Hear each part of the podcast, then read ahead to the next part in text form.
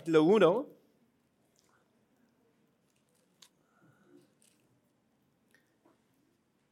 El capítulo 1 de, del Evangelio según Juan. Y el título de la predica, no sé si aparece, seguramente no, es El drama de la venida del verbo. Y yo estoy leyendo un libro que apenas comienzo con el título El, el drama de la doctrina. Y apenas estoy arrancando con ese libro, es de, eh, por Kevin Van Hooser. Y no estoy totalmente metido en el libro todavía, pero el título me ha llamado la atención mucho, el drama de la doctrina. Y cuando pensaba en eso, realmente, cuando vemos esta primera porción de Juan, es como un drama.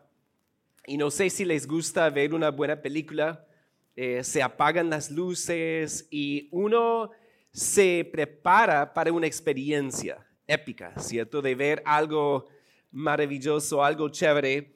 Y es lo que vamos a ver aquí en Juan 1, es como se apagan las luces para ver un drama de lo que Dios va a hacer y lo que Dios ha hecho, obviamente. Me gustó como decía Simón Ros Valentín, cuando él decía que esta primera porción es un microcosmo del Evangelio. Así que si tú estás aquí y no llevas tanto tiempo, si entiendes este pasaje, entiendes el Evangelio. Incluso podemos llevar mucho tiempo y entender este pasaje es clave, es, es maravilloso y es clave. Yo creo que lo he predicado como cinco veces, pero nunca me cansaré de predicar este pasaje. Eh, vamos a ver entonces un drama con tres escenas. Y voy a darles tres palabras para recordar. Normalmente no hago esto, pero tres palabras que empiezan con V, verbo, voz y venida, que van a ser las tres escenas que vamos a ver. Pero antes vamos a orar para que Dios nos guíe, ¿ok? Oremos. Padre, queremos seguir exaltándote esta mañana y darte tantas gracias por la bendición de estar juntos como iglesia Gracias por esta iglesia local, gracias por lo que tú has hecho aquí y lo que harás, Padre. Y también por la plantación en Valencia te damos gracias y oramos, Padre, que tú uses eh, a tu iglesia, a los hermanos, para bendecir, Padre, grandemente. Oramos hoy que tú nos guíes, Padre, en esta, ese tiempo a prestar mucha atención a tu palabra y Padre, que uses tu palabra para transformarnos. Queremos orar, Padre, si hay alguien que no conoce a Cristo todavía, que a través de tu palabra esa persona pueda entender el Evangelio, que Cristo Jesús resplandezca en su corazón, como hemos escuchado, Padre, para que pueda ser salvo. Te damos gracias en el nombre de Jesús. Amén. Muy bien, vamos a ver la primera escena, que es la apertura del drama, el verbo, Aquí vamos a leer el 1 al 5. Dice, en el principio era el verbo, y el verbo era con Dios, y el verbo era Dios. Este era en el principio con Dios, todas las cosas por Él fueron hechas, y sin Él nada de lo que ha sido hecho fue hecho. En Él estaba la vida, y la vida era la luz de los hombres. La luz en las tinieblas resplandece, y las tinieblas no prevalecieron contra ella. Aquí vemos la apertura de este gran drama y yo pensaba en la guerra de las galaxias, cuando pasan las letras al comienzo, ¿verdad? que eso es más o menos lo que Pablo hace aquí para darnos una apertura a este gran drama en donde vemos al personaje principal. Y obviamente al leer aquí, en el principio era el verbo, ¿a dónde va nuestra mente? Génesis 1, ¿cierto? Entonces, vamos a mirar eso rápidamente y agradezco mucho a los hermanos del grupo musical que, que nos eh, presentaron o cantamos con ellos canciones que tenían que ver con esto. Pero miren Génesis 1. Génesis 1, 1. En el principio creó Dios los cielos y la tierra. Y la tierra estaba desordenada y vacía, y las tinieblas estaban sobre la faz del abismo, y el Espíritu de Dios se movía sobre la faz de las aguas, y dijo Dios, sea la luz, y fue la luz. Entonces aquí vemos en el principio la creación de Dios, vemos la palabra de Dios que crea, Dios crea por medio de su palabra. Y miren el capítulo 2, el 7, porque creo que el, eh, Juan tiene eso en mente, el 2, 7. Entonces Jehová Dios formó al hombre del polvo de la tierra y sopló en su nariz aliento de vida y fue el hombre un ser viviente. Entonces vemos aquí temas que vamos a ver en Juan. Regresemos a Juan para tener en mente estas ideas, porque ahí vimos en el principio Dios crea por su palabra, Él eh, crea la luz y vemos que también crea la vida. Ahora, miremos aquí el versículo 1. En el principio era el verbo y el, el verbo era con Dios y el verbo era Dios. Esta palabra verbo eh, en el original es la palabra logos. Quizás algunos han escuchado esto. Y yo antes pensaba, wow, ¿qué pasa con esta traducción? Porque verbo, cuando yo pienso en verbo, pienso en las primeras clases de español que hablar, comer, así. Pero aquí no es así. Logos en griego es la idea de una palabra. Y eso uno se pregunta por qué. Viene del latín, verbum en latín significa palabra. Y por eso tradujeron verbo aquí, pero debemos, debemos pensar en una palabra. Ahora, ¿qué hace una palabra? Pues comunica, ¿cierto? Comunica algo. Y en el caso de Dios, Dios crea por su palabra. Sea la luz y fue la luz. Dios crea por su palabra. Y vemos aquí también que cuando vamos a decir una palabra, ¿cómo funciona eso en nuestra mente? Si yo voy a decir una palabra, la concibo aquí en mi mente, ¿cierto? Y después la expreso. Y eso nos ayuda a entender un poco algo sobre Dios, Dios como Dios trino, Padre, Hijo y Espíritu, porque cuando concebimos algo, una palabra, eso no es algo exterior o externo a nosotros, sino que es algo interno. ¿Ok? Y todos, todos los errores sobre Cristo, muchos de los errores sobre Cristo, hablan de Él como si tuviera un principio, como si Dios hubiera expresado esa palabra externamente en el tiempo para crearlo, pero no es así. Miren el texto otra vez. En el principio, en el principio de qué, hermanos? de la tierra, del tiempo, del espacio, ¿cierto? En el principio era el verbo. ¿Qué quiere decir? Si algo ya existió, era, en el principio, eso significa que ese algo es eterno. No tiene comienzo. Entonces, el verbo, la palabra o el logos, es eterno y estaba, dice ahí, y el verbo era con Dios y el verbo era Dios.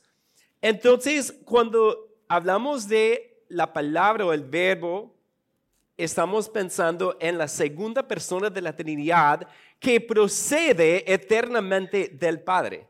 O en la teología ustedes seguramente van a hablar de esto, la generación eterna del Hijo. Porque cuando engendramos un hijo, eso pasa en el tiempo. Pero aquí dice, en el principio era el verbo, y el verbo era con Dios y el verbo era Dios. Entonces no habla de un comienzo de él, sino que ha existido siempre y ha procedido o procede eternamente del Padre. Ahora, miremos aquí cómo continúa esto. Vemos aquí eso y el verbo era con Dios, habla de esa relación personal entre, vamos a ver ahorita, entre el Hijo y el Padre que nos muestra que no son la misma persona. Pues también aquí dice que el verbo era Dios. Y uno dice, si él estaba con Dios, ¿cómo puede decir que era Dios? En español eso es confuso, ¿cierto? Pero en el original hay una diferencia porque la segunda vez que dice Dios al final del uno, no lleva el artículo. Y algunas traducciones, por ejemplo, la, de los testigos de Jehová traduce un Dios con minúscula. Pero es un error, porque aquí por el contexto vemos que no es un Dios, sino que es Dios en esencia. Por ejemplo, en, en Juan 4:24, miren eso rápidamente. Juan 4:24, Dios es espíritu. Es la misma idea o la misma construcción, pues. Ahí el texto no dice Dios es un espíritu o Dios es el espíritu, sino que es espíritu y habla de su esencia. Él es espíritu. Y cuando miramos entonces Juan 1.1, el verbo era Dios, no dice un Dios o el Dios, sino que Dios en esencia. El Hijo o el verbo es Dios en esencia. Vemos aquí también en el versículo 3, toda, perdón, el 2, este era en el principio con Dios, todas las cosas por Él fueron hechas y sin Él nada de lo que ha sido hecho fue hecho. Obviamente Él es el creador, Él no fue creado, sino por medio de Él fueron creadas todas las cosas. El 4 dice, en Él estaba la vida y la vida era la luz de los hombres. Y ahí pensamos en lo que vimos en Génesis 1, que Dios sopló vida, ¿cierto? Pero cuando miramos el Evangelio según Juan y buscamos esa palabra vida, esa palabra aparece 32 veces. Y yo repasé todas las veces y casi siempre cuando habla de vida, habla de vida eterna. Entonces, cuando leemos eso, en él estaba la vida y la vida era la luz de los hombres. Juan, el autor, está pensando en Cristo como vida eterna. No solamente el verbo, no solamente Dios, sino en Él está la vida eterna. Y eso lo vemos, por ejemplo, eh, obviamente en Juan 14, 6, ¿cierto? Jesús le dijo, yo soy el camino y la, la verdad y la vida. Nadie viene al Padre sino por mí. Ahí lo vemos como vida. También, ¿saben en dónde está el propósito del Evangelio según Juan? En Juan 20, el 31 dice, pero estas se han escrito para que creáis que Jesús es el Cristo, el Hijo de Dios, y para que creyendo tengáis vida en su nombre. Es decir, lo que vemos aquí en esta primera escena con el verbo, lo vamos a ver, si leemos todo el Evangelio, lo vamos a ver vez tras vez, que Él es vida eterna. Y miremos el 5. La luz en las tinieblas resplandece y las tinieblas no prevalecieron contra ella. Ahí nuevamente nos dice que Él es la luz, Él es Dios, Él es el verbo, Él es la vida, Él es la luz. ¿Y qué hace las tinieblas con la luz? Pues yo estaba pensando, eh, cuando estaba en mi luna de miel con mi esposa, estábamos lejos en Estados Unidos, en Colorado, en las montañas, y salimos una tarde para dar una larga caminata, pero no conocíamos nada. Entonces estábamos caminando y caminando y viendo montañas con nieve y pinos y bosques y un lago y todo esto, y de repente empieza a oscurecerse. Y en aquel entonces no teníamos este aparato. Yo estaba pensando con el celular, uno prende la luz y las tinieblas casi nunca prevalecen sobre, sobre nosotros ya con el celular, ¿cierto? Entonces, en eso, la, ya las tinieblas no prevalecen sobre, sobre la luz porque llevamos el celular. Pero en aquel entonces no existían esos celulares. Y mi esposa y yo estábamos caminando y de repente vemos que se está oscureciendo. Y el sendero era muy pequeño y casi no lo veíamos, hermanos. Entonces, en ese momento empezamos a escuchar lobos en la distancia. Y, y, estábamos lejos de la civilización y yo decía, mi amor, ¿qué va a pasar? ¿Cierto? Porque la luz, ¿qué hace? La luz vence las tinieblas. Pero si no tienes luz, estás perdido. Y eso es lo que vemos aquí. La luz en las tinieblas resplandece y las tinieblas no prevalecieron contra ella. Pero miren el capítulo 3, que nos habla de, de esta metáfora también.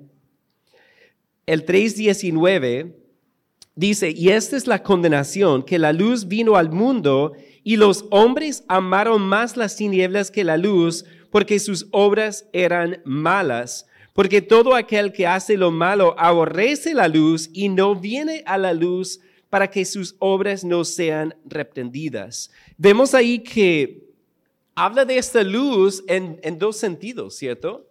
Nos da luz espiritual, pero también muestra nuestro pecado. Y obviamente tenemos que venir a la luz para ser salvos. Tenemos que entender quién es este verbo y quién, o quién es en su esencia para entender lo que Él ha hecho por nosotros. Ahora, ¿cómo nos ayuda esta apertura aquí en el Evangelio? Como lectores sabemos algo que los personajes originales no sabían, ¿cierto? Por ejemplo, Juan, el que escribe esto, cuando él estaba viendo lo que hacía Jesús, inicialmente él no entendía lo que entendemos nosotros. Porque nosotros al leer esto decimos, ah, claro, Él es la luz, por eso hace eso.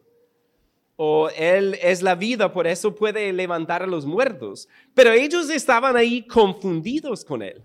No entendían quién era hasta después. Pero como lectores nosotros entendemos quién es Él y podemos tomar el tiempo para meditar en Él. Y yo siempre pienso que el tiempo de la Navidad es un buen tiempo para meditar en, quién es Jesús.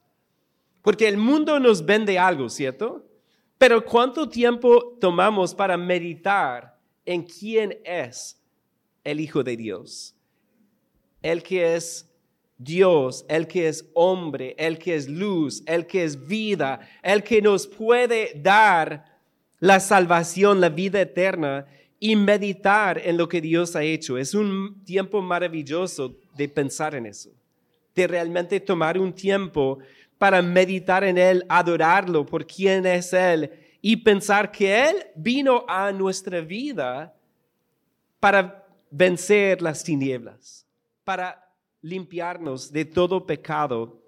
Y eso es maravilloso. Entonces hemos visto al verbo, ¿cierto? Miremos ahora la segunda escena aquí la voz del que clama en el desierto. Miren ahí el 6. Hubo un hombre enviado de Dios, el cual se llamaba Juan. Este vino por testimonio para que diese testimonio de la luz a fin de que todos creyesen por él. No era él la luz, sino para que diese testimonio de la luz. Y miren el 15. Juan dio testimonio de él y clamó diciendo, este es de quien yo decía, el que viene después de mí es antes de mí, porque era primero que yo. Vemos aquí a Juan, Juan el Bautista, no el, evangelista obviamente, pero Juan es la voz del que clama en el desierto. La segunda escena. Y uno podría preguntarse, ¿por qué el evangelista Juan incluye esto sobre Juan el Bautista? Es como interesante, ¿no? porque empieza con esta descripción de quién es el verbo, de verdades teológicas sobre él y dice, hubo un hombre enviado por Dios o de Dios, el cual se llamaba Juan. Pero si nos ponemos a pensar en cada uno de los cuatro evangelios, ¿quién aparece? Juan el Bautista. En los cuatro él, él aparece. Y quizás para nosotros eso no tiene tanta importancia, pero pensemos en Israel.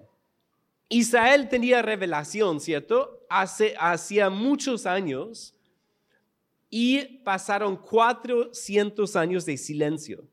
Ellos estaban esperando alguna revelación de Dios, algo de Dios. Ellos leían sus escrituras en donde hablaban de profetas, de visiones, de revelaciones, de que Dios se manifestaba entre el pueblo y ellos estaban en oscuridad no habían escuchado su voz en mucho tiempo y por eso la importancia de Juan el Bautista. Miren conmigo el Evangelio según Marcos, el primer capítulo.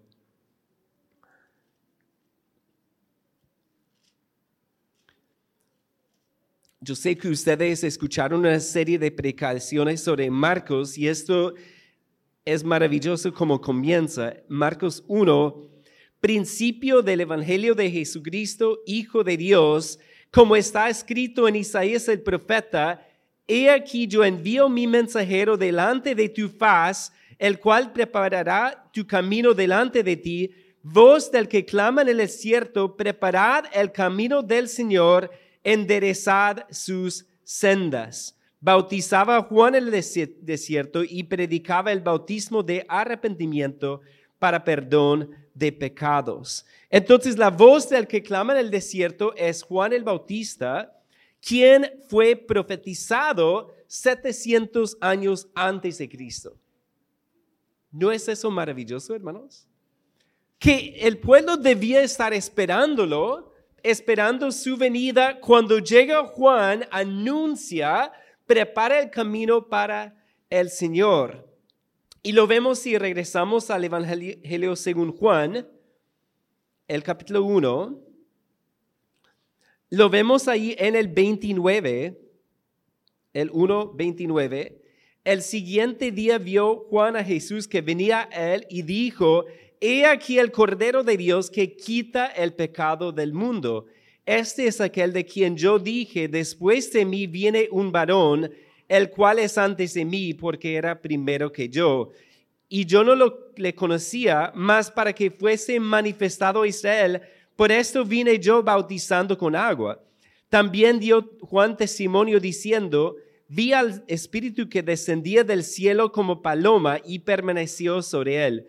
Y yo no le conocía, pero él que me envió a bautizar con agua, aquel me dijo, sobre quien veas descender el Espíritu y que permanece sobre él, ese es el que bautiza con el Espíritu Santo.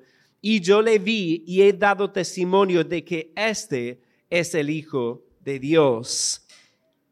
Vemos aquí entonces que la voz del que clama en el desierto prepara el camino para el Señor. Y no sé si ustedes han tenido que hablar alguna vez ante un público que no conoce y sin presentación alguna.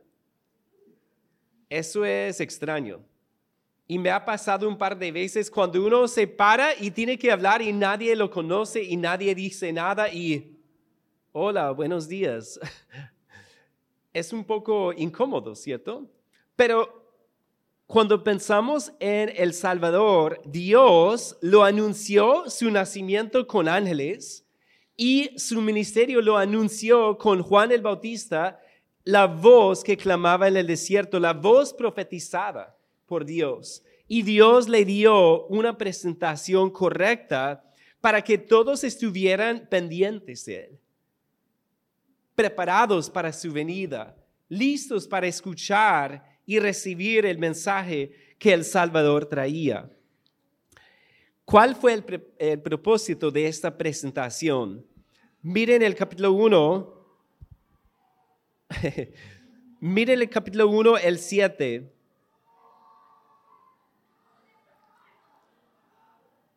Esto es maravilloso.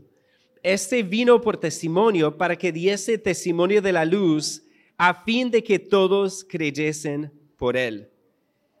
Y realmente, cuando pensamos en un partido de fútbol, por ejemplo, nos alegramos cuando nuestro equipo marca un gol, ¿cierto?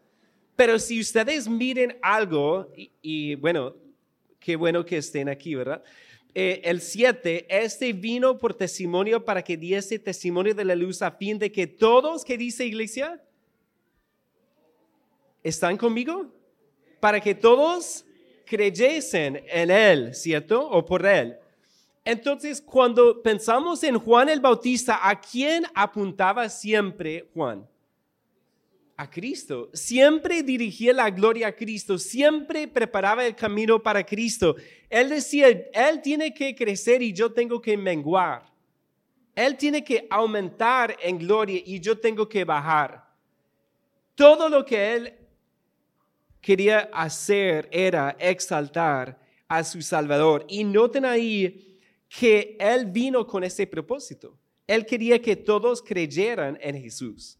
Y el Evangelio es muy complejo a veces, pero muy sencillo a la vez. Niños, ¿cuántos niños están aquí hoy? No, no veo. Levant, uy, qué bueno. Niños, ¿ustedes saben algo? que este mensaje no es solamente para los adultos, ¿sabían? Este mensaje es para ti. Ustedes saben, yo recibí a Cristo como niño. ¿Por qué? Porque yo estaba escuchando una prédica sobre Jesús y el pastor habló de Jesús y habló de que él estaba en esa cruz y él explicó lo que la Biblia dice y yo pude verlo por ojos de fe siendo niño y entender que Cristo murió por mí. Yo entendía que era pecador. Yo entendía que desobedecía a mis padres. Yo entendía que a veces decía palabras malas, que mentía, que hacía cosas así. Pero tenemos que entender, niños, adolescentes, adultos, todos, que Cristo vino y debemos creer en Él para ser salvos, para tener vida eterna. Amén. Eso es maravilloso, es mejor que cualquier gol. Realmente, porque ahora, eso de, de, ¿cómo se dice? De regocijarse con un gol y eso, eso muestra un poco qué es el gozo humano, ¿cierto? Pero nada con comparación con lo que es conocer a Cristo. Ese gozo es un gozo que perdura, porque ¿saben qué? Incluso el equipo ganador, bueno, ¿quién ganó el mundial hace un año? o hace cinco años. No recordamos, ¿cierto? Porque lo que vemos aquí transforma una vida para siempre. Ahora, miremos entonces, bueno, quiero hacerles una pregunta. ¿Has creído en Cristo para salvación? ¿Realmente has reconocido que Él es el Salvador que vino al mundo para salvarnos y has creído en su nombre? Ahora, si hemos creído en Él, ¿qué debemos hacer con Él? Como Juan el Bautista, ¿cierto? Anunciarlo. Anunciarlo a los demás, mostrarles que Él es la luz, él es la vida, Él es el Hijo de Dios, Él es el Verbo que se encarnó, Él es quien vino para salvarnos y es la esperanza que Santa Marta necesita. Es la esperanza que el mundo necesita.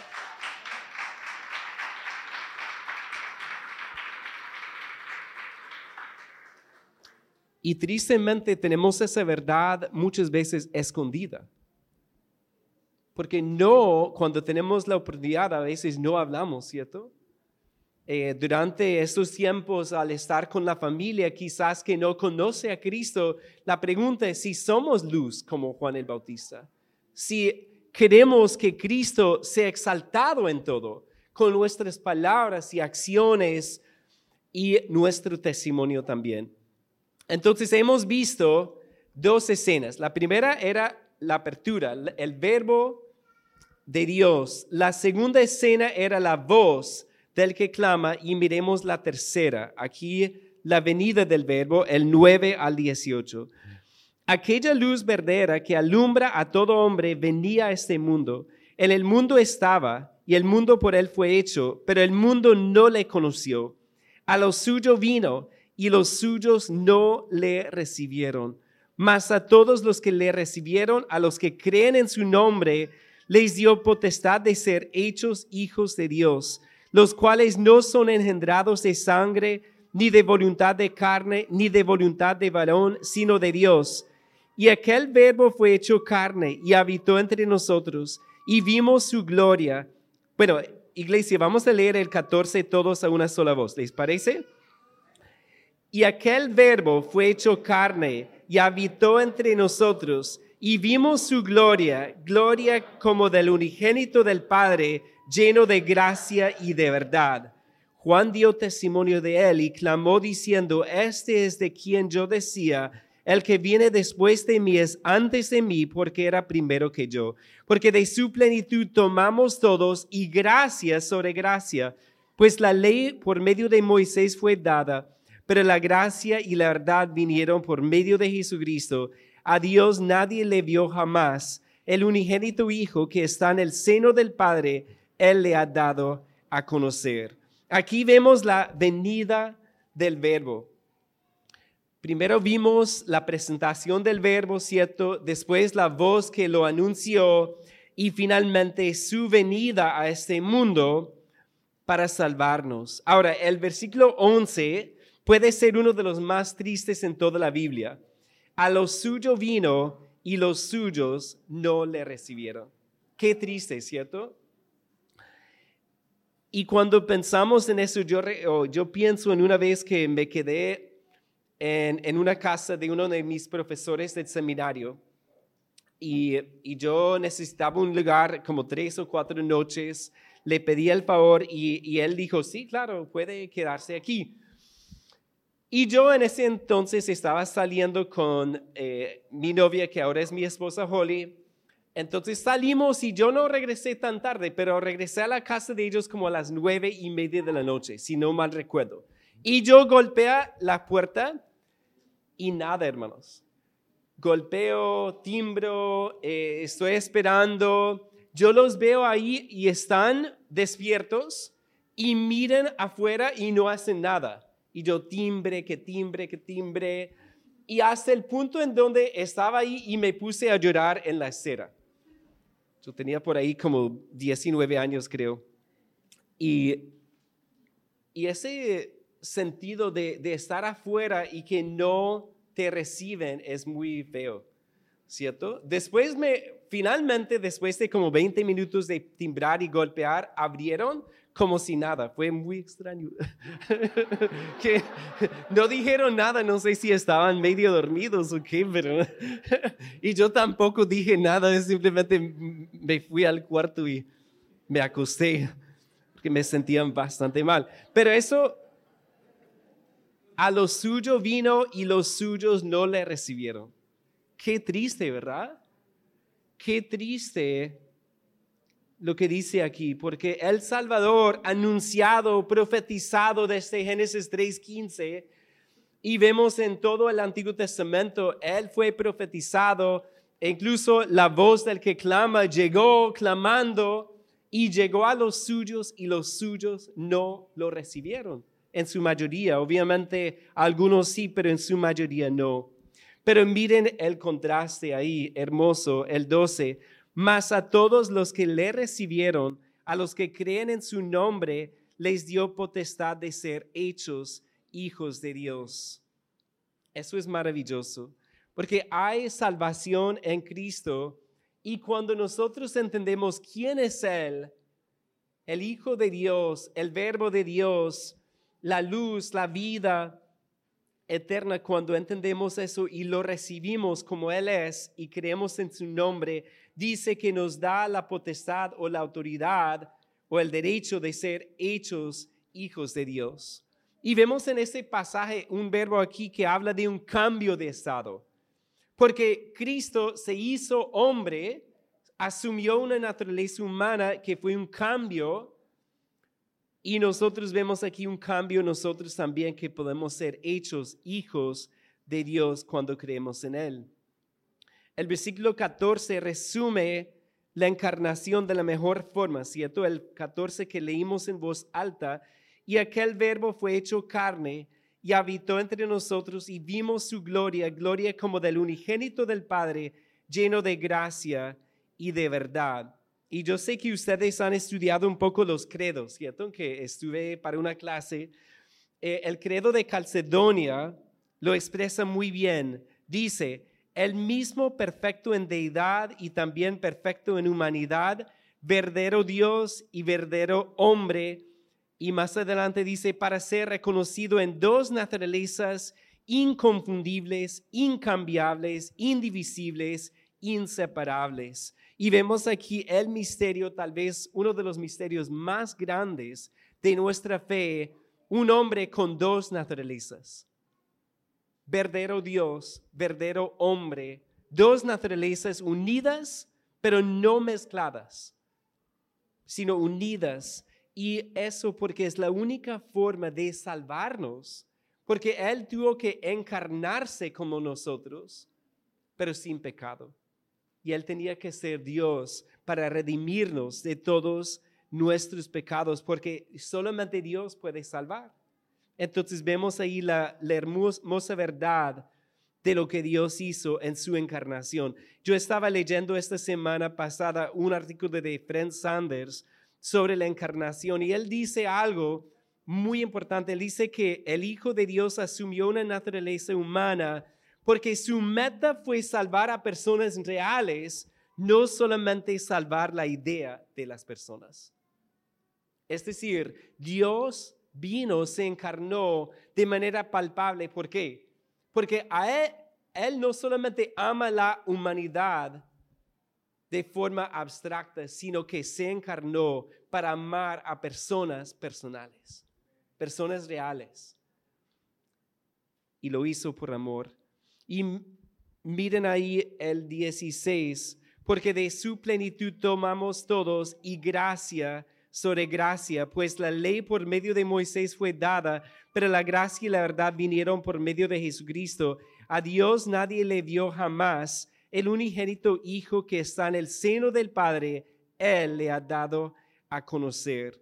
Y hermanos, para terminar, quiero ir a Éxodo 33, porque yo no había notado eso bien, pero miren algo muy espectacular. Éxodo 33. Y vemos aquí el relato de Moisés cuando él estaba hablando con Dios en Éxodo 33, 11, y hablaba Jehová a Moisés cara a cara, como habla cualquiera a su compañero. Y más adelante, dice ahí en el 13, ahora pues si he hallado gracia en tus ojos, te ruego que me muestres ahora tu camino para que te conozca y halle gracia en tus ojos y mira que esta gente es pueblo tuyo. Y me leí algo sobre esto que una profesora, Morna Hooker, sugiere que el trasfondo de Juan 1.16, cuando habla de gracia sobre gracia, es este pasaje. Y me parece muy coherente, porque ahí en el 13, ¿qué dice Moisés? Si he hallado gracia en tus ojos, y más adelante dice, y halle gracia en tus ojos. Es decir, habla de gracia sobre gracia. ¿Y qué quería ver Moisés? Miren ahí en el, el 18, él entonces dijo, te ruego que me muestres tu gloria. Y le respondió, yo haré pasar todo mi bien delante de tu rostro y proclamaré, perdón, el nombre de Jehová delante de ti y tendré misericordia del que tendré misericordia y seré clemente para con el que seré clemente. Dijo más, no podrás ver mi rostro porque no me verá hombre y vivirá. Y dijo Jehová, he aquí un lugar junto a mí y tú estarás sobre la peña. Y cuando pase mi, gloria, yo te pondré en una hendidura de la peña y te cubriré mi mano hasta que haya pasado. Después apartaré mi mano y verás mis espaldas, mas no se verá mi rostro. Ahora, si es el contexto, el trasfondo, ahora miren nuevamente Juan 1 para ver esa, cómo eso, eh, qué tiene que ver, ¿cierto? Juan 1, 16.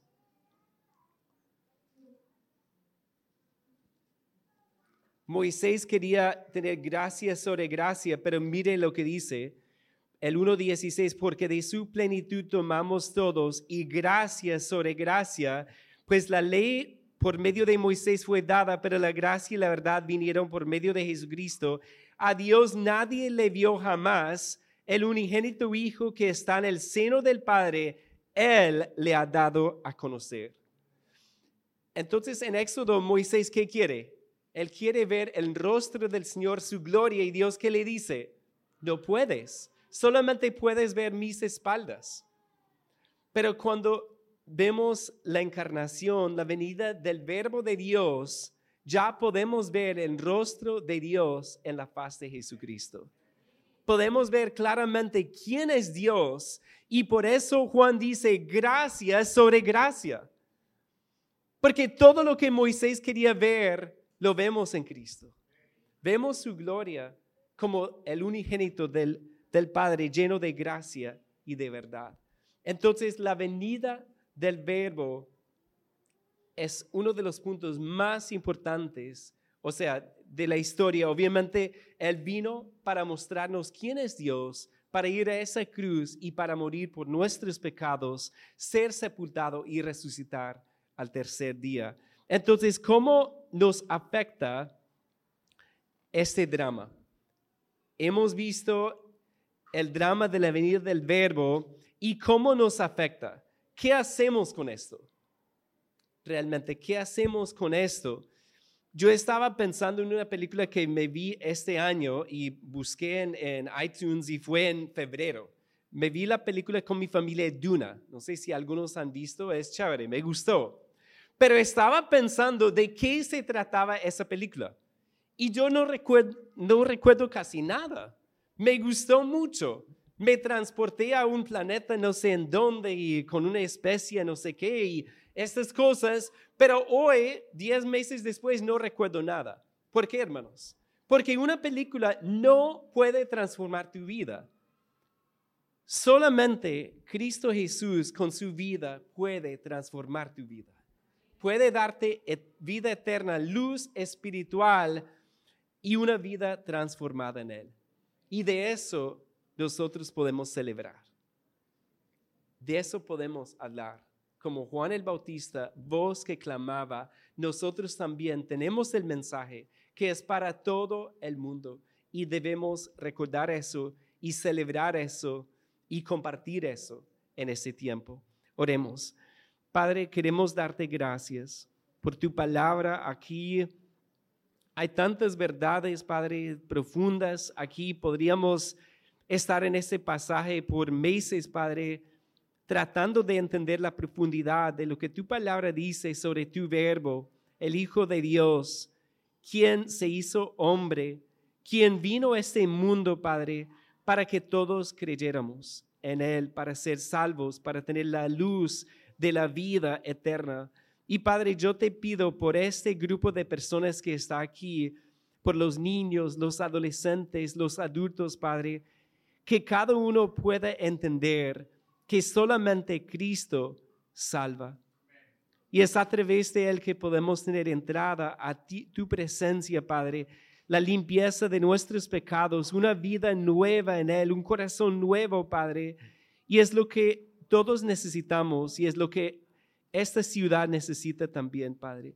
Oramos que tú nos ayudes a hacer luz durante estos días, Padre, con nuestros familiares, vecinos, compañeros de trabajo, Padre, con personas que asisten a la iglesia también. Oramos, Padre, que podamos ser como Juan el Bautista, quien clamó, Padre, pensando no en sí mismo, sino pensando siempre en exaltar a Cristo. Te damos gracias, Cristo, por tu venida y lo que tú hiciste por nosotros y te amamos. Padre, recibe toda la gloria de este tiempo juntos y haz que crezca esta semilla en nuestro corazón.